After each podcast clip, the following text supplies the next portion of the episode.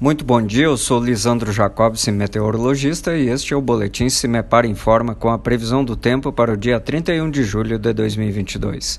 Neste domingo, a massa de ar mais frio ainda deixa as temperaturas bastante baixas em grande parte do Paraná. Especialmente no centro-sul paranaense, temos valores inferiores aos 5 graus nos termômetros, o que deixa a condição bastante favorável para a formação de geadas neste amanhecer. A tendência é de que tenhamos uma grande amplitude térmica ao longo do dia, pois as temperaturas ganham bastante elevação até o período da tarde, com máximas em torno dos 25 graus no setor noroeste.